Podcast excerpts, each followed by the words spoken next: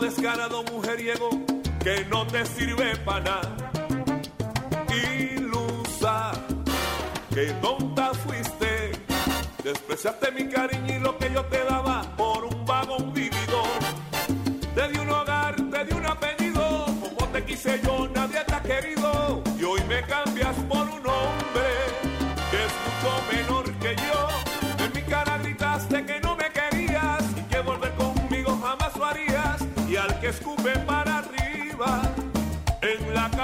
caerá. Ahora vienes a buscarme y qué lástima me da y a decir que de mis cosas tienes derecho a la mitad. Con gusto te las entrego, de nada te servirán. Y ahí tienes media cama, medio armario, media almohada, media sala, media toalla, media plancha, medio cuadro, medio espejo.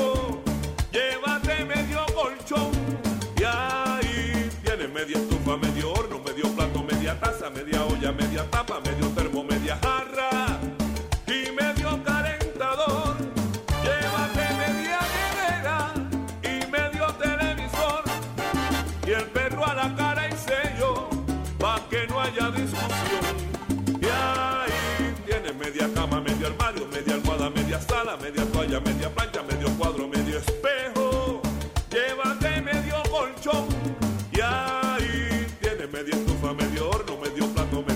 media olla, media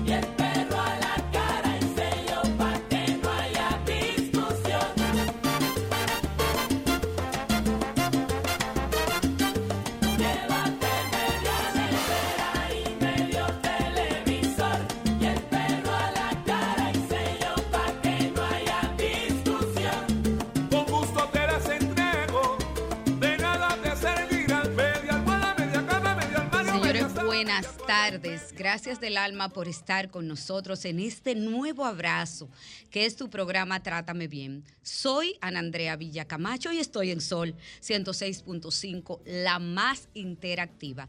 En los controles está el señor Humberto. La producción de este programa es de Jennifer Peguero. Y hoy tenemos como, como cada sábado una entrega especial porque, bueno, como dice uno de los eslogans, de toda la vida, de estos 11 años y contando, de Trátame Bien, porque ya basta de silencios que duelen y también matan. Decirle a usted, decirles a ustedes que nuestras frecuencias son 106.5 FM para Higüey y Santo Domingo, 92.1 FM en la región del Cibao, el 94.7 FM en el sur y este y para la bella Samaná 88.5 FM. Nuestras redes sociales nos puedes eh, conectar y nos puedes encontrar en arroba Trátame Bien Radio, arroba Andrea B. Camacho y arroba Sol FM y arroba Jen Peguero 30. Bueno, y nuestros teléfonos también para que te puedas comunicar con nosotros. Nos llamas al 809-540-1065 y 1-809-210-65. Y bueno, hoy vamos a hablar, señores, de una de las distintas caras de la violencia, porque definitivamente que la violencia tiene muchas caras. Y hay una que es muy común y que quizás muchas veces no le ponemos nombre y no la vemos, que es precisamente la violencia económica. Y vamos a hablar de quien sabe de ello. Esta es abogada, experta en todo lo que yo llamo asuntos civiles y penales, pero sobre todo en el tema de muy famosa en el tema de lo que es la partición de bienes, dolor de cabeza de mucha gente, de muchas parejas, porque hay, hay, un tema, hay un tema que es clave. Cuando uno está en amor y y en enamoramiento y aún después que pasa la etapa romántica que me han enseñado los psicólogos todos estos años, hablar de dinero en la pareja es muy difícil. se hace muy difícil llevar el tema económico al seno de la pareja. Y para ello, pues nuestra experta de hoy, amiga querida mía, mía, mía, de mi corazón y también parte de Trátame Bien, Lisette Lloret. Buenos días, un placer estar aquí después de muchos años. Pero caramba, qué bueno que por fin volvió a su casa. Sí, no, para mí, Porque para mí, para este mí, para mí siempre es un placer. Y, y tengo que hacer la aclaración, suerte que, que usted lo mencionó, que soy amiga, amiga querida, para que la gente entienda que, que mi expertise no es tanto, es más el cariño que se me tiene. No, señora. que lo, que lo- no, que lo que se, que lo que se puede, pero feliz de poder aportar en, en este conversatorio que entiendo que va a ser interesante, como siempre ha sido. Lisette, ¿por qué no hablamos de tema económico? Porque el tema eco- económico es un tabú en, en las relaciones de pareja y después que viene el lío.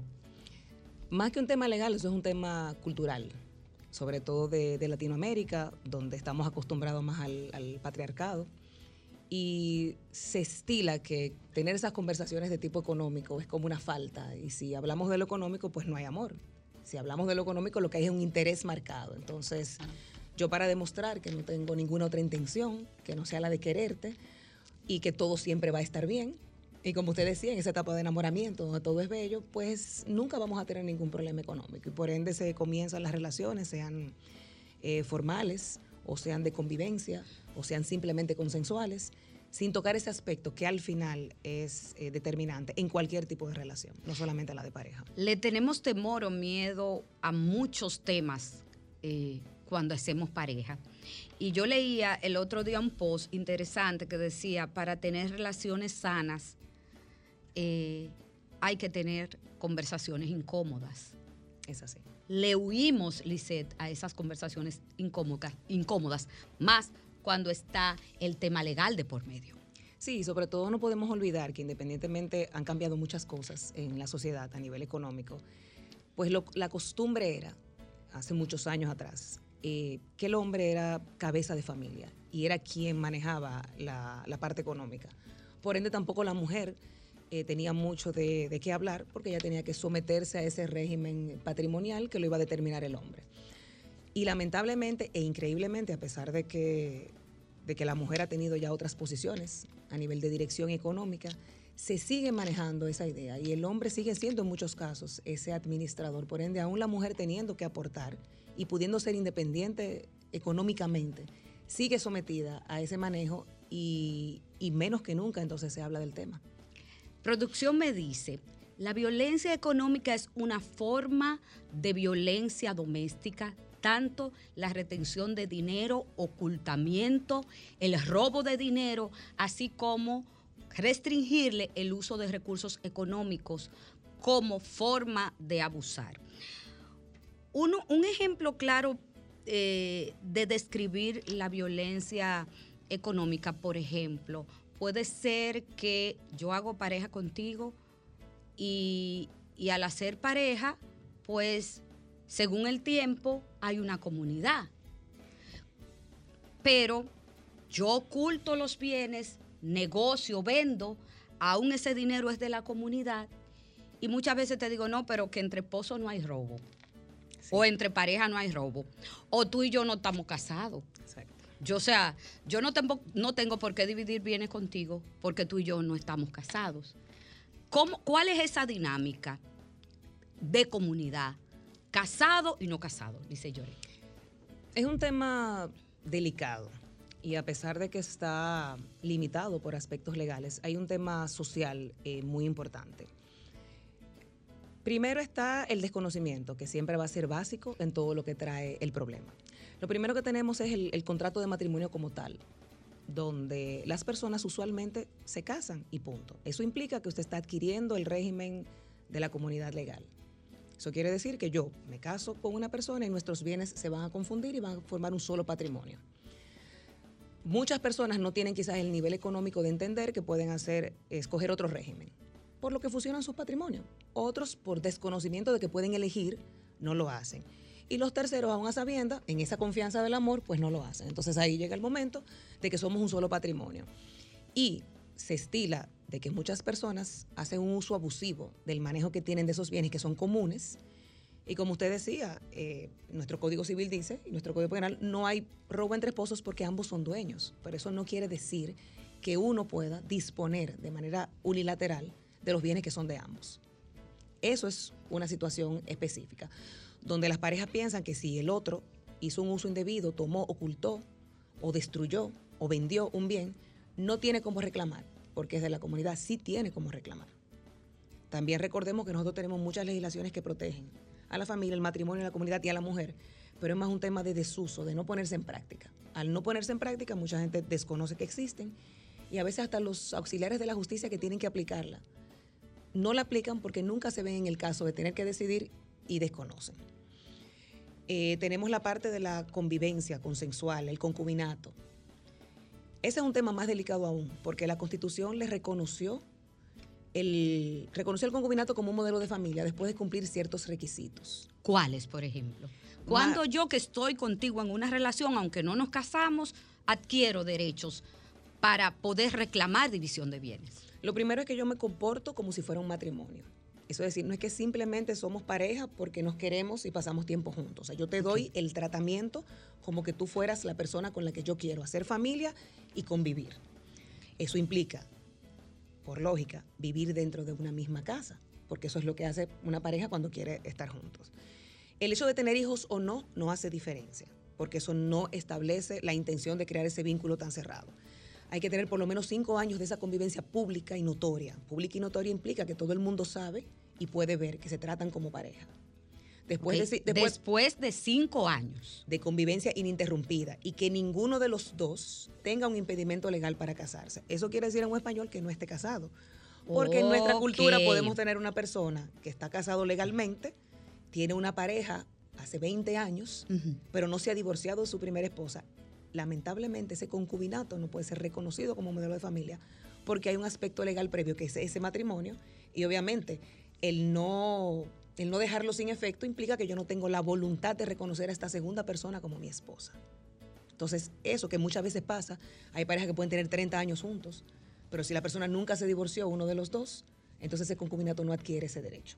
Entonces, más de cinco años que ambos estén solteros, que sea una relación monógama, porque si yo convivo con una persona que no me he casado, pero tengo dos parejas más, aunque no conviva con ellas, que también nah. son públicas, normal, a lo que fue común. Normal. Entonces, pero ¿qué pasa? La Constitución reconoce un aspecto moral y se ha confundido por algunas sentencias que ha habido, que entiende que esa, ese reconocimiento moral y social implica un reconocimiento patrimonial y no es así.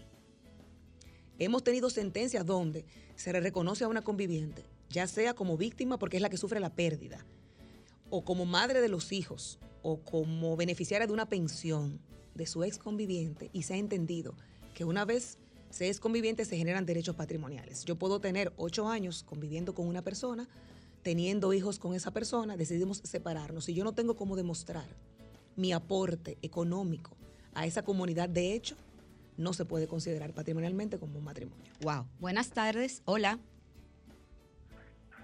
Hola. No se escucha. Vuélvanos a llamar. Entonces, ¿cómo yo identifico, Lisette, eh, las formas, las diferentes formas de violencia económica que se pueden dar, por ejemplo? A veces el, el manejo es tan sutil que no se percibe. Y hay algunas limitaciones legales, por lo mismo que estamos hablando, desconocimiento y uso cuando en, en el 1997 hubo la reforma, eh, hubo la ley 2497 que reformó varios artículos, dentro de ellos algunos de Código Penal. En la reforma del artículo 309, 309 como la gente lo conoce comúnmente, en los numerales de ese artículo se incluyó lo que era la violencia contra la mujer y establecía cualquier patrón de conducta o hecho que implicara generar un sufrimiento en condición de su género mediante violencia física, verbal, psicológica.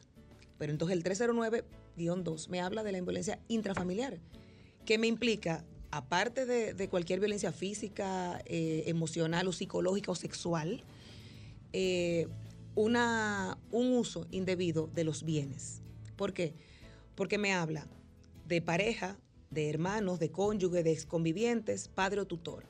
Porque implica que tiene que haber una autoridad o un manejo sobre los bienes. Entonces, la utilización de esos bienes, en el caso de la mujer, que es el tema que, que más nos ocupa, Ajá. para yo limitarte tu libertad, para yo obligarte a que te quedes conmigo, para yo anularte como persona, esa es la violencia económica y yo la puedo ejercer. Limitándote en tu desarrollo profesional, Ajá. no dejándote trabajar. Aunque tú trabajes manejando los emolumentos que tú recibes de tu trabajo y dici- diciendo yo cómo se van a utilizar. Llevando yo de manera exclusiva las finanzas de la casa. Ocultando cosas, si es un matrimonio, que caen dentro de la comunidad, pero bienes que tú nunca sabes que yo tengo, yo los manejo y los disperso sin que tú lo sepas. Y, después tenemos, oh, y existe este, este bien, pues yo no, sabía que existió, existía. Existió. Ah, porque uno se entera de que existió, de que vendió. Entonces ya después que vendió, pues uno no tiene el dominio. O que, o que, o que de repente existe ese bien que tú no sabías que estaba dentro de la comunidad, porque tú ni te enteraste cuando lo compraron. No, y hasta el que existía. Yo decidí vender el carro, Que es el que usamos en la familia. Y yo lo decidí vender y no vamos a quedar a pie. ¿Pero por qué? Bueno, yo lo decidí. O- Unilateral. Exacto. Entonces, eh, y no debemos confundir el derecho que tiene cada uno de la pareja a administrar dentro de la comunidad a esa violencia que yo ejerzo para de no permitirte, ya sea que tú puedas desarrollarte y no puedas dejarme, o que simplemente yo decida que te trato como si tú fueras lo que llamamos los abogados un interdicto legal, donde yo soy que decido todo lo que se hace porque tú no tienes capacidad para administrar. En nuestra sociedad es muy delicado porque aún podemos tener personas organizadas. Por ejemplo, hay modelos de pareja que a nivel financiero deciden que va a haber una cuenta en común donde el 80% de los salarios que ganen van en esa cuenta y de ahí se pagan los gastos de la casa. Pero a veces tenemos, dentro de ese modelo que es muy organizado y es válido, que hay un uso y esa cuenta donde se va ese 80% solo la maneja, por ejemplo, el hombre. A pesar de la que mu- que la mujer aporta el 50% de esos montos y a veces aporta más.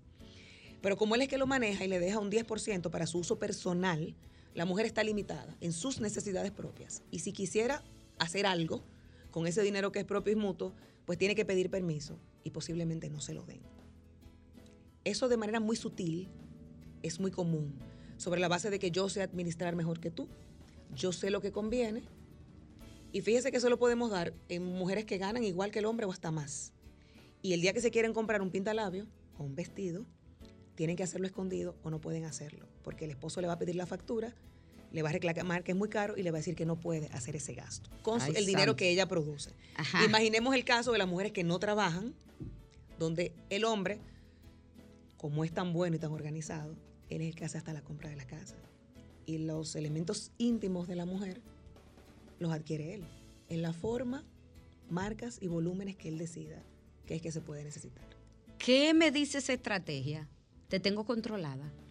Claro, te tengo controlada porque mucha gente dirá, bueno, pero es que y vamos a irnos, vamos a irnos Tú al- no al- te me vas a escapar porque no, y el- yo no, vámonos al lenguaje, no, todo. vámonos al, al lenguaje coloquial. Ajá. A mí no me importa, yo no tengo que estar con una persona que no me quiera, yo me voy, cuando yo me canse, yo me voy y yo lo dejo. Y tú tienes dos hijos. Y él es que maneja todo, porque él te convenció de que en pos de mantener el hogar tú no debías trabajar y era mejor cuidar los hijos. Qué bien. Ojo, eso es válido también cuando son dos personas responsables que se comprometen a eso.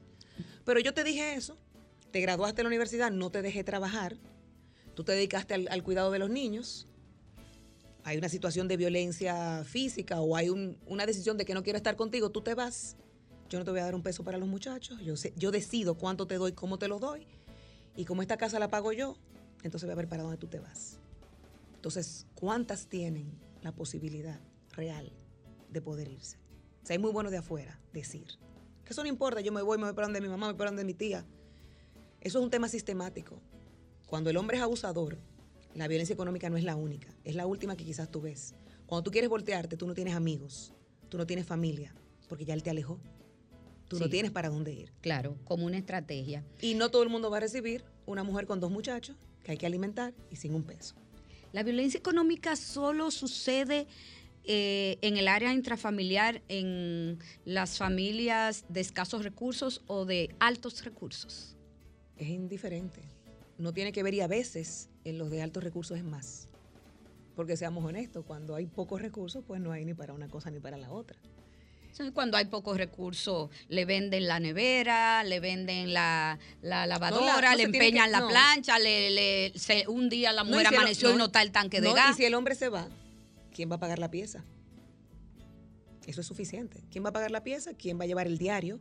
¿Quién va a llevar la comida de los muchachos? En la clase alta es a veces quizás hasta peor, porque está la realidad, pero está el, el manejar la imagen No puedo permitir que a nivel social o que terceros se enteren. Entonces tengo que aguantar un poco más.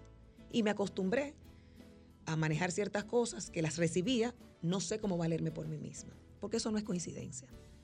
Podemos decir que hay mujeres que se acomodan, no quiero entrar en esa disyuntiva, si hay mujeres que se acomodan, si hay mujeres que lo hacen, que se aprovechan, pero hay mujeres que de una forma u otra han sido anuladas y aunque quieran, no tienen la capacidad de reponerse. Me voy a comerciales con ese fuetazo y volvemos de inmediato, no le cambie.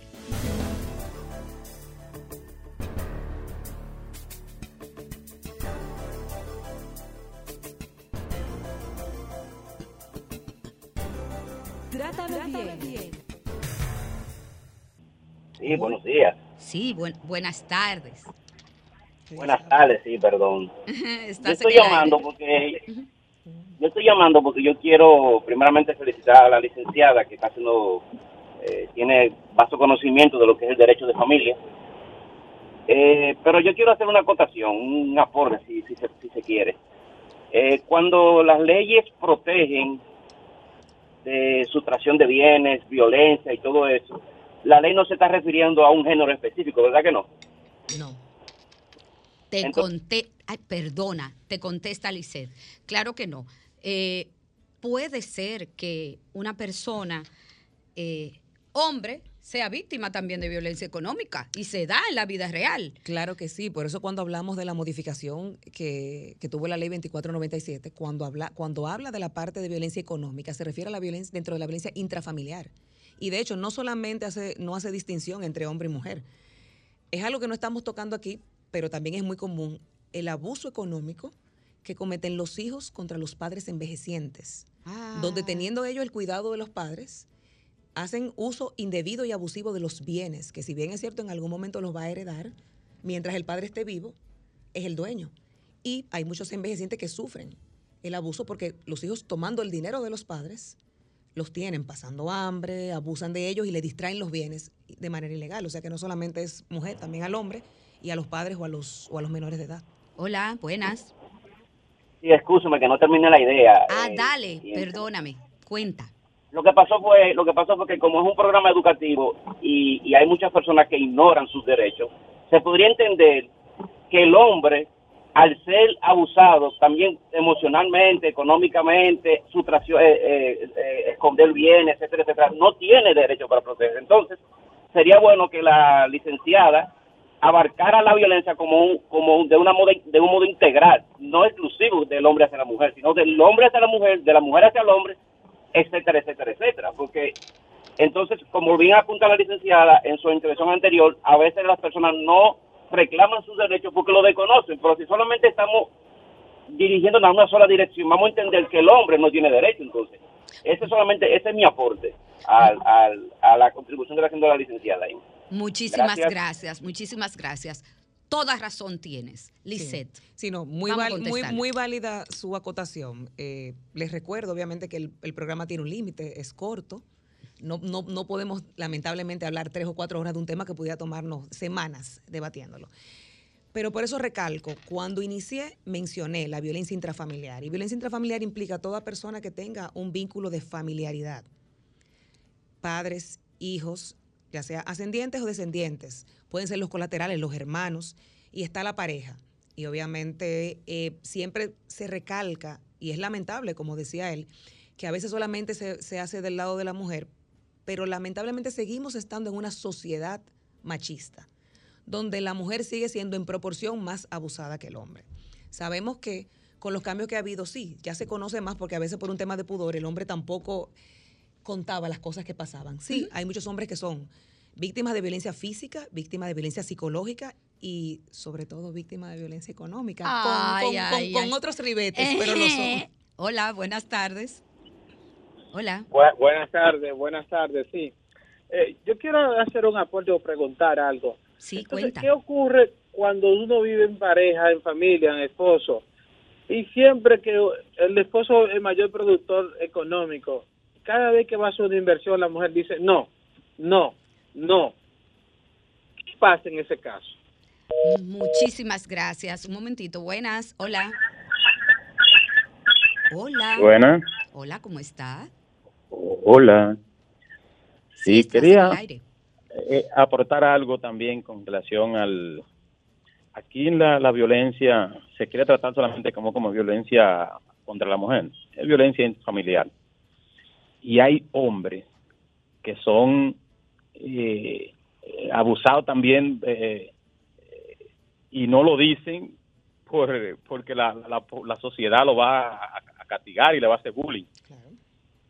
Entonces, también hay que hablar de eso. Yo estoy de acuerdo, sí, que es- se ve mayor en mayor cantidad hacia la mujer, pero también hay hombres que se, lo, que lo callan.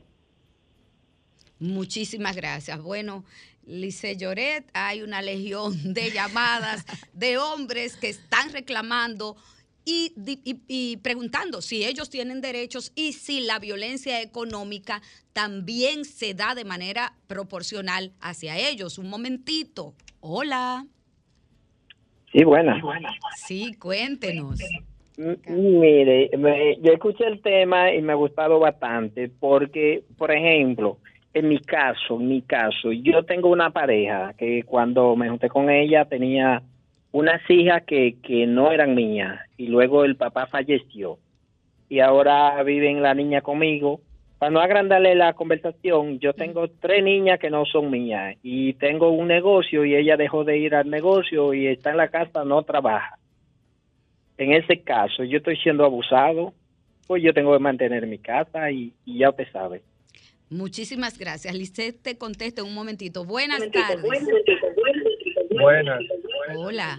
Yo quiero que me respondan por qué yo sufrí eh, un incidente con, con, con una persona. No le voy a alargar el cuento. Yo lo que quiero saber, ¿por qué no cayó presa la esposa de Pedro Casal? Si hubiese sido él que le da una sola pecosá, esa señor, ese señor estuviera preso a 10 años. Y esa señora le dio un concierto de palo y ella no cayó presa. ¿Por qué? Muchísimas gracias. Estamos hablando hoy de violencia económica en Trátame Bien, en todas sus vertientes.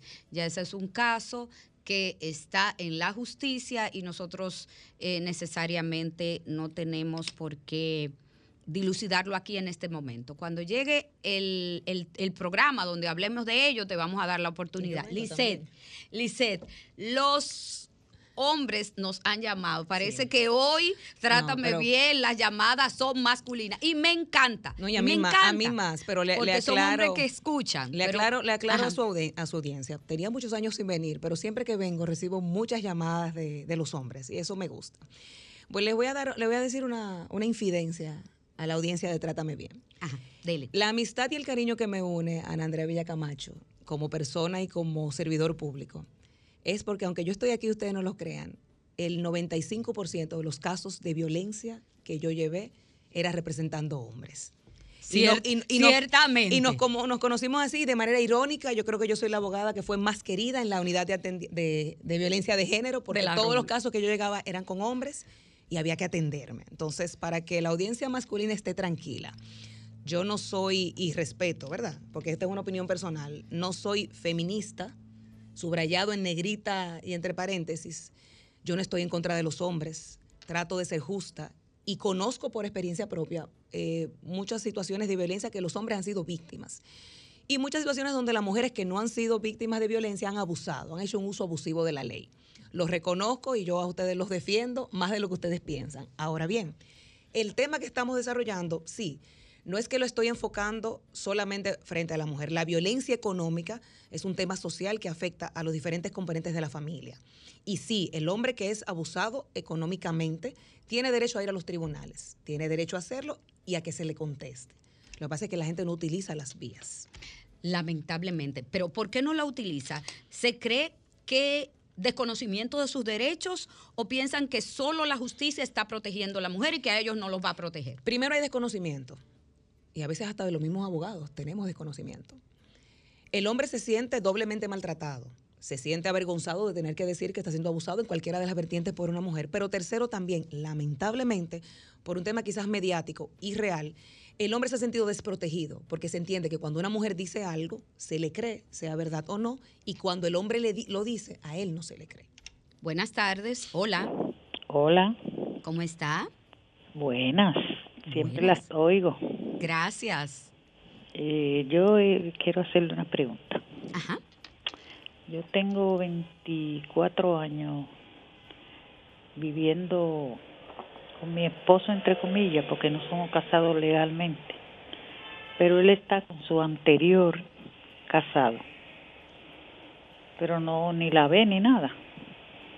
Entonces yo no tendría ningún derecho. Muchísimas gracias. Lice Lloret te contesta. Sí, antes de contestarle a ella, el señor que llamó antes, que explicaba la situación de que tiene un negocio, que la señora no trabaja, hay algo que tenemos que entender. La ley maneja este tipo de casos, pero este es un tema social y familiar, es un tema de decisión. Si él como pareja no se siente cómodo de estar sosteniendo su casa, su esposa y las hijas de su esposa de manera unilateral, pues es algo que deben hablar. Él no está obligado del todo a mantener, obviamente, hijos, no está obligado legalmente a mantener hijos que no son de él, pero los esposos se deben un, deber de, asistencia, habitación y alimento, que antes de, de- de la ley de violencia de género o intrafamiliar, el mismo Código Civil lo establecía. Entonces hay un tema de criterio, sí, ribetes legales, pero es un tema de decisión. Si él no se siente cómodo, él puede buscar las vías de mejorar su situación.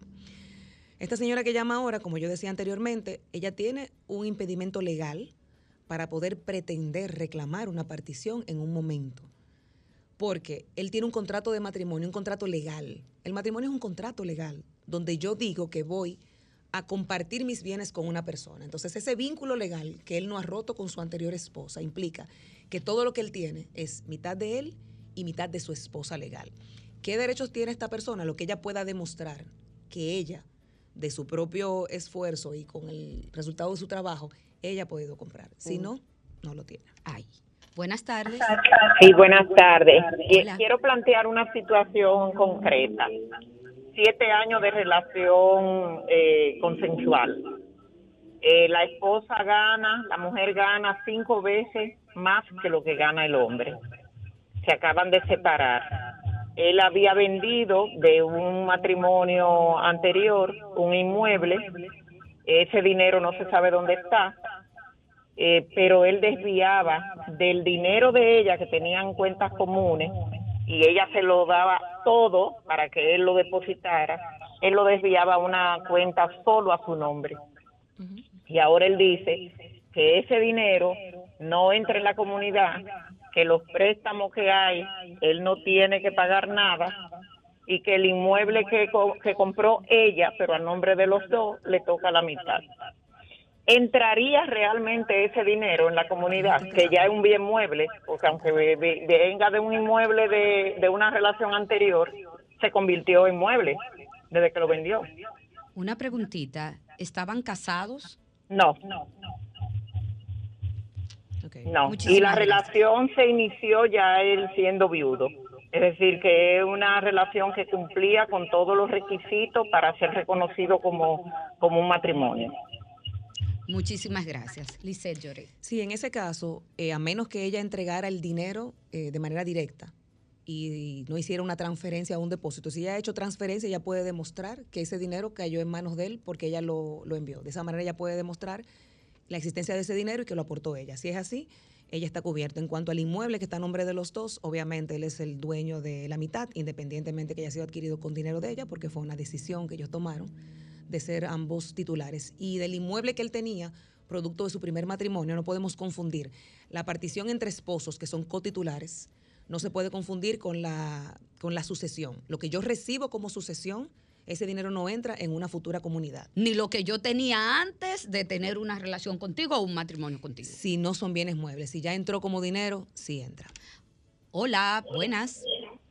Esa señora que está hablando parece que la suegra del hombre o la mamá de la muchacha, según mi parecer. Dios mío. No, no soy, no soy tan mayor, ¿no? Dios mío, Dios mío.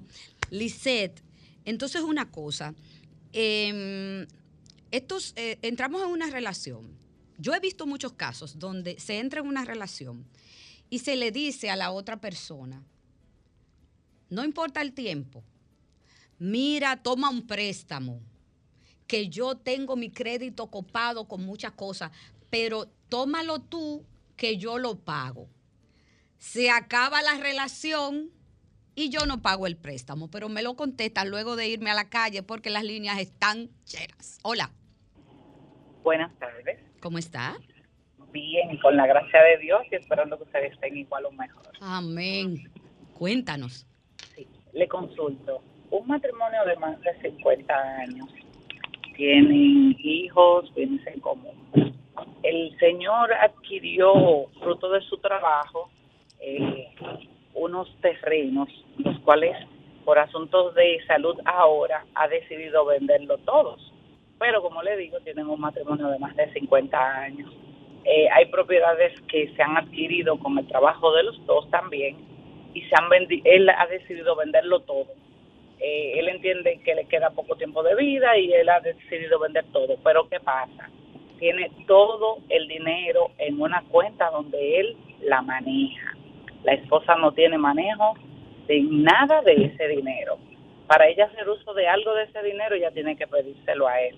Entonces, los hijos están en conocimiento de la situación y han querido empoderarse y ayudar a la madre a hacer, eh, no digamos que una división, sino de que ella tome parte y control del dinero, porque por la edad y la salud de ambos es posible que pueda haber un desenlace en cualquier momento eh, que no sea el más favorable, digamos muerte o una o una enfermedad a largo plazo. Entonces, ¿qué ustedes le sugieren a esa familia eh, que puedan colaborar con su madre básicamente, que es la que está, vamos a decir, desprotegida, y tienen una hija que en condición de bipolaridad? Muchísimas gracias. Un momentito te contestamos. Hola, buenas. Buenas tardes. ¿Cómo estás? Bien. Cuéntanos. A, a la, li- a la licenciada que aclare nuevamente lo que ella acaba de decir, que en el caso de los inmuebles adquiridos antes, no entran dentro de, de la comunidad, pero el dinero sí. Muchísimas gracias. Lice Lloret, ahí le dejamos el panel full y le toca responder. Bueno, en cuanto a la primera situación, eh, la esposa puede, en este caso, dirigirse a los tribunales y puede pedir medidas cautelares para proteger el patrimonio. Si bien esa cuenta está a nombre solamente del, del esposo, ella es copropietaria por la comunidad de bienes de la mitad de esos fondos y ella puede pedir que se nombre un administrador judicial para que un tercero maneje los fondos cuando ella demuestra que la persona no está en capacidad o que quiere distraerlos. De igual manera, hay una figura que es poco usada, por no decir que es nula, que es la separación, la disolución de comunidad dentro del matrimonio. O sea, sin tener que divorciarse, se puede pedir a un juez la disolución de la comunidad para ella poder tomar control del 50% que le correspondería y así evitar que la persona pueda diluir o dilapidar la totalidad de los bienes. Entonces, en ese caso, ya no está desprotegida, ella puede dirigirse a los tribunales y hacer la solicitud, demostrando el peligro que hay de que los bienes puedan ser dispersados. En cuanto a la segunda pregunta, sí, los bienes inmuebles, es decir, casas, solares, edificios que se tienen antes de un matrimonio, nunca entran en la comunidad. Ahora bien, todo lo que son bienes muebles, es decir, dinero, certificados de depósito, los dineros que están en cuenta, dinero en efectivo que usted tenga, vehículos de motor, eh, maquinarias, bienes muebles, los muebles de una casa. Cuando usted se casa, eso entra dentro de la comunidad y se confunde. Cuando decimos que se confunde, es que se determina que es propiedad 50-50 de cada una de las partes sin distinguir quién fue que lo aportó. Y para que la gente entienda, cuando usted va a un oficial civil y decide casarse y no aclara que usted quiere algún otro régimen, eh, por consecuencia el que usted está admitiendo es el de comunidad de bienes. Y eso implica que usted está dispuesto a compartir todo lo que usted tiene con otra persona y que todo va a ser mitad y mitad. La pregunta que, le hiciéramos, querida Lisette, esos famosos préstamos que cuando eh, somos pareja hice que tú tomaras porque estábamos en amor y porque eh, por el tabú que hablábamos en principio existe, a las parejas les aterra hablar de dinero por, para que no se vea interés o por cualquier tema tabú, porque yo pienso que es sano hablar de la parte económica y bien claro, pero queremos saber qué pasa en esos casos. Para y- mí es una, una muestra de violencia económica full, igual que la manutención. Claro, no, y en este caso, para que el público masculino eh, se sienta un poco más identificado, Claro. creo que se da más el caso eh, de que la mujer quizás produciendo menos o no teniendo tanto acceso al crédito, le pide a su pareja, sean esposos, sea pareja consensual, sean apenas novios, que le ayude tomando un préstamo para la compra de un vehículo o para un préstamo de consumo, porque no tiene crédito. Entonces la persona que toma el, el crédito, que lo hace a su solo nombre, se hace obviamente el deudor exclusivo de esa deuda. Muchas veces frente a una separación o a un disgusto, la parte que fue beneficiada por el préstamo decide no pagarlo más. Entonces tenemos a la persona que tomó el préstamo, que no hizo uso del dinero, con una deuda de la que tiene que responder. Y hasta pudiera afectarse su, su score crediticio y verse afectado. Entonces, obviamente, cuando la persona intenta reclamar, legalmente no tiene un auxilio porque él de manera voluntaria firmó un contrato de préstamo que le es indiferente a ese tercero, entidad de intermediación financiera, donde él usó un préstamo a su nombre, y no puede decir, bueno, mire, que ese préstamo yo lo tomé, pero era para mi esposa o era para mi mujer, y ella ahora no quiere pagarlo. Él va a ser el deudor y será el responsable. Y en ese caso tenemos que recordar, para todos los casos que estamos hablando, que hay una diferencia entre lo que es lo justo y lo que es lo legal. De lo que estamos hablando, y es porque los hombres se quejan, es que no es justo las consecuencias que ellos asumen de muchas situaciones que se dan, pero legalmente, lamentablemente, sí se les impone. Buenas tardes. Hola. Hola. Se nos fue. Lisette, eh, me llama la atención, me llama la atención mucho eh, la legión de hombres que ha llamado hoy reclamando que se hable de hecho y creo que ya le hemos contestado. Pero a mí me ha llamado la atención también un sinnúmero de, de mujeres, jóvenes y no jóvenes, que se enlían también, enlían casi todo su crédito en el famoso préstamo y luego este hombre le dice, yo no tengo dinero para pagar, ¿qué tú quieres que yo haga? Y ahí entonces, porque también sucede con las mujeres y mucho, Claro. y mucho, en cantidades industriales. No, y lo mismo que estábamos hablando anteriormente, legalmente ella no tiene un reclamo, porque ella voluntariamente accedió a solicitar un crédito. Entonces, lo que, lo que las personas hacen en voluntad, a menos que se pueda demostrar obviamente un vicio del consentimiento, fue obligada, fue engañada, fue amenazada, pero si lo hizo voluntariamente y ese hombre ya no quiere pagar esa deuda, ella tiene que asumirla. Santo Dios. Buenas tardes. Hola. Sí, gracias. Buenas tardes. ¿Sí? Si un hombre le regala a su novia un- una casa y luego se casa con ella, cuando se divorcian tiene que devolverle la casa. Y la otra pregunta es, si esa persona compra un tiene un inmueble antes de casarse y lo vende, ese dinero que entra, ¿a quién le corresponde? Te responde Lisette Lloret en breve. Buenas tardes. Hola. Lisette, ahí están. Dos preguntas en una. Sí, eh, independientemente que haya sido un regalo o una compra, si el inmueble no se adeuda a ningún monto y está a nombre de una de, la- de las partes, cuando se casan, ese inmueble no entra en la comunidad y no hay que hacer la partición. Ahora bien, también tienen que saber, a veces se compran inmuebles con financiamientos y lo que reste de ese financiamiento que se paga durante el matrimonio, si esa proporción del inmueble entra dentro del, del matrimonio. Cuando el inmueble es adquirido antes de casarse, se casa y el inmueble se vende, ese dinero, si no se hace la aclaración que viene producto de ese inmueble, entra dentro de la confusión del patrimonio, entonces hay que dividirlo. Buenas tardes. Hola. Buenas tardes. Yo diría que el hombre consciente debe saber que cuando uno se que muda con una mujer y se muda de la casa, se va, el hombre no tiene nada. Lo único que tiene una funda negra que aparece. Todo de la mujer. Dios mío, Lisette. Sí, eso es un, ese es un criterio personal. Obviamente, legalmente el hombre tiene derecho a más cosas, pero ya es una decisión según el estatus de, de cada quien.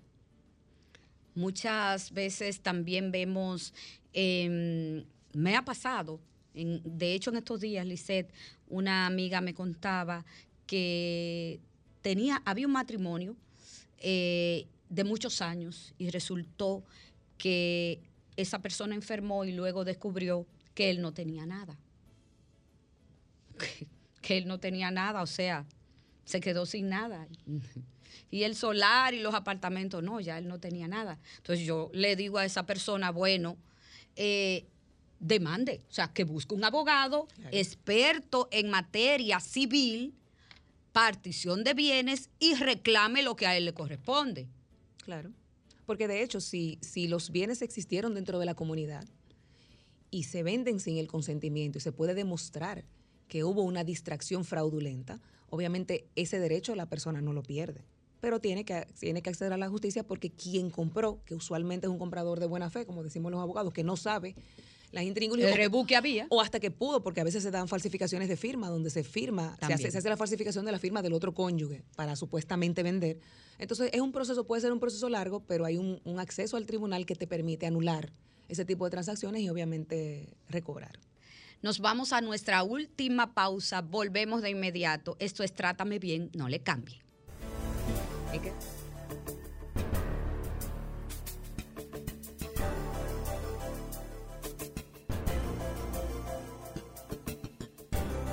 Trátame, bien.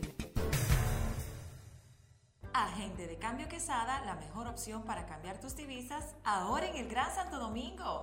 Nos encontramos ubicados en el primer nivel de la Plaza Cataluña con los teléfonos 809-473-4000 y 809-556-2702. De igual forma, realiza tu cambio online a través de quesada.do. Contamos con sucursales en La Romana, Higüey, Friusa y Downtown Punta Cana. Cada centavo cuenta. Ay, señores, perdón, me atraparon. Es que hacemos un programa fuera del aire.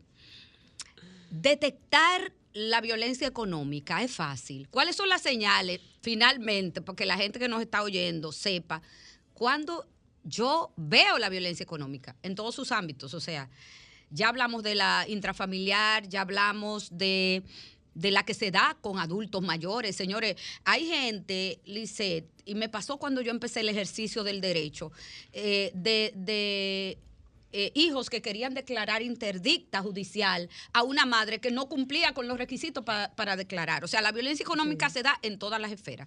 Pero la violencia económica intrafamiliar, ¿cómo yo detecto que estoy siendo víctima, hombre o mujer de violencia intrafamiliar? No es tan fácil. Doméstica. No es tan fácil, eh, porque se hace de manera muy sutil y se, y se confunde con modelos que se asumen que las personas decidieron. No es fácil porque en el caso del hombre, que cuando es abusado hay un tema de hombría, que no quiere dejarse ver, o de él queriendo ser proveedor, que es la naturaleza del hombre, pues muchas veces es abusado por mujeres que, que manejan o engañan con el manejo de los bienes y no se sabe.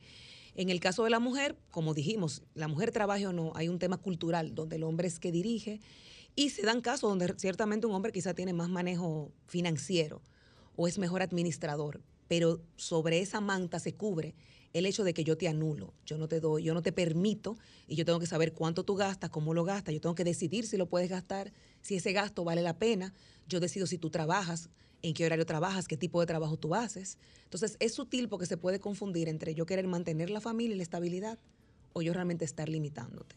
Es muy delicado, eh, los hombres se quejan, llaman, uno se ríe, pero señores, es más serio de lo que pensamos. Realmente se anulan las personas, afectan a los hijos. Los hijos no tienen un rendimiento escolar apropiado, los hijos no tienen una salud mental sana, porque perciben esa violencia en una casa, porque se percibe la presión, la mujer hace cosas escondidas, hace inversiones escondidas, el hombre también lo hace. A veces el, hombre o la mujer compran eh, bienes y los ponen a nombre de su mamá, de sus hermanos, para que nunca entren en la comunidad. Y a veces, muchas veces las mujeres hacen un uso indebido del dinero que el hombre les permite manejar, compran bienes y lo ponen a nombre de su mamá, de su papá o de un hermano, para que él nunca sepa que eso está. Eso no es diferente. Es un tema social más que legal. Es un tema social, es un tema de conciencia que hay que trabajar. Me dice Humberto que una última llamada, Lice. Hola, buenas tardes. Buenas tardes. Interesante el puntito que vamos a tratar ahora. Cuente. Hablando de ese mismo tema, de la violencia económica, por ejemplo, si es que la mujer, por ejemplo, tiene un mal manejo y ya hay un precedente de deudas, incluso ella está en, en- con su crédito dañado y todo eso, y el hombre tiene que asumir la carga financiera porque ella no es objeto de, de crédito. Y, por ejemplo, ella decide, bueno, mira, como este precedente, yo quiero que mejor tú manejes esos temas financieros y, y- y vamos a salir a camino. ¿Eso es violencia financiera? Te contesta Lice Lloret. Muchas gracias por llamarnos. Claro que no, es un acuerdo consensuado entre dos personas adultas y conscientes que quieren lo mejor para su casa y para la administración de su familia. No podemos confundir que porque el hombre sea que maneje sea violencia. Estamos hablando cuando la persona abusa sea hombre o mujer, cuando distrae, cuando oculta o cuando presiona con lo económico para retener a una persona. No cuando una persona que tiene mejor manejo que el otro administra. Lisette Lloret, gracias del alma. A ustedes, a Oye, ustedes. pagó con creces. A este- a este- pagó con creces a la este, pu- ausencia. a este público masculino que me dio tanto calor, que sepa que yo los entiendo y los defiendo. Créanme que sí, en la vida real, aunque ustedes no lo crean, es así. Señores, eh, nos abrazamos la semana que viene. Este programa hay que repetirlo. Este programa hay que repetirlo. Bueno, que, Bye, diga, bye. que di- que diga el público si quiere una segunda parte. Sí, que nos digan en las redes sociales si de este, de este tema hay que hacer una segunda parte con la licenciada Lisette Lloret, experta en Derecho de Familia y Asuntos Civiles. Bye bye.